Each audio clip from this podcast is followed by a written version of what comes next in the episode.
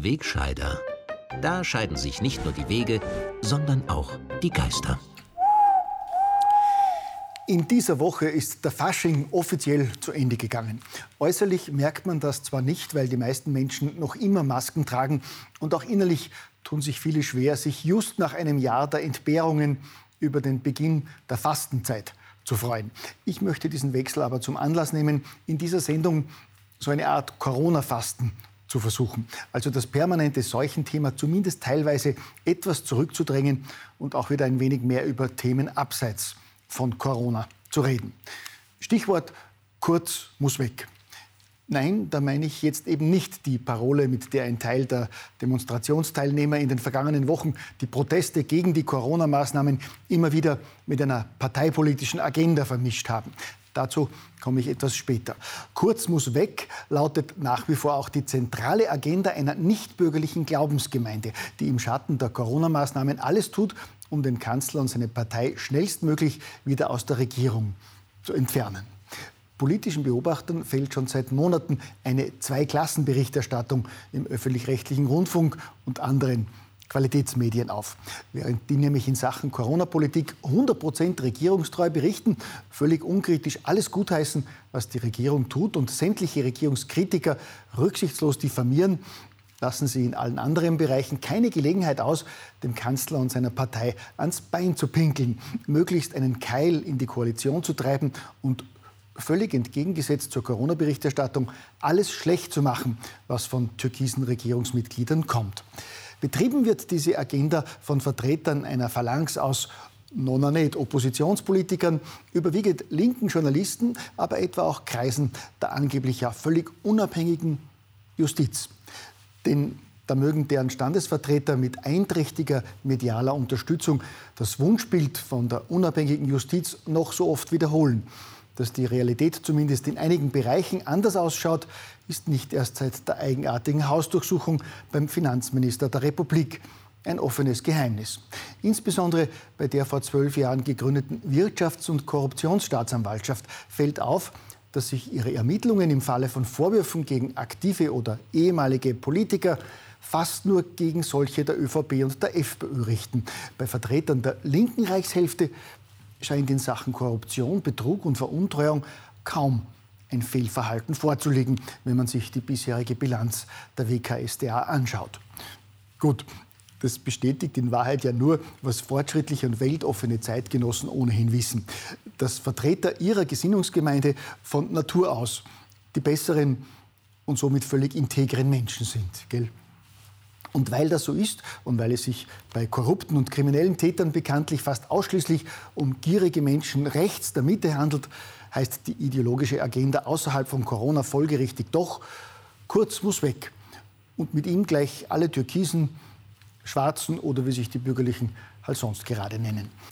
Was in den Niederungen der Parteipolitik noch logisch erscheint, ist es beim Thema Corona und die Folgen aber noch lange nicht. Sie sehen, ganz ohne Seuche geht es in Zeiten wie diesen halt doch noch nicht. Denn so sehr ich persönlich Verständnis und Sympathie für die vielen tausend Bürger aus allen Lagern und Schichten habe, die seit Monaten gegen Lockdowns und andere Zwangsmaßnahmen auf die Straße gehen und sich dafür als Covidioten, Verschwörungstheoretiker, Gefährder, Spinner und Rechtsradikale diffamieren lassen müssen, so wenig verstehe ich auf den Demos die Kurz muss weg Sprechchöre. Zumal ein Blick auf die Regierungspolitik unzähliger anderer Länder, aber vor allem auch ins eigene Parlament, schnell ein ernüchterndes Ergebnis bringt. Mit Ausnahme von Schweden und einiger weniger weiterer Länder scheint der überwiegende Teil der Regierungen ja im selben Strom einer unsichtbaren globalen Agenda zu schwimmen.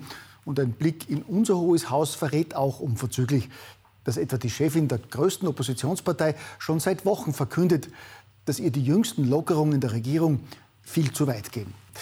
Das klingt für mich persönlich nicht nach Erlösung, sondern verdächtig nach vom Regen in die Traufe. Andererseits muss man sich natürlich fragen, ob man das absurde Paniktheater dieser Regierung überhaupt noch toppen kann. Im Gegensatz etwa zu den deutschen Nachbarn und gegen den Rat namhafter Experten lässt Österreich von Woche zu Woche immer noch mehr Tests durchführen, hält dadurch die völlig unbrauchbare Sieben-Tages-Inzidenz künstlich hoch und nimmt diese Planzahlen, gemeinsam mit den Mutationen als Vorwand Gastronomie und Hotellerie weiterhin zugesperrt zu lassen, sowie Kultur- und Sportveranstaltungen und das gesamte öffentliche Leben weiter zu verhindern. Obwohl die Zahl der Corona-Fälle seit fünf Wochen in Folge weltweit um fast die Hälfte zurückgegangen ist, in Europa sogar um 60 Prozent, verlängert die Regierung in Österreich den Teil-Lockdown mindestens bis Ostern. Obwohl der billigere Impfstoff von AstraZeneca offenkundig kaum gegen neue Mutationen schützt, aber vermehrt Nebenwirkungen wie hohes Fieber gemeldet werden und sich hunderte Ärzte, Schwestern und Pfleger nicht mit AstraZeneca, sondern einem anderen Vakzin impfen lassen wollen, ignorieren der Gesundheitsminister und seine Erfüllungsgehilfen diese Sorgen und Proteste und wollen die Betroffenen zwingen, sich mit AstraZeneca impfen zu lassen.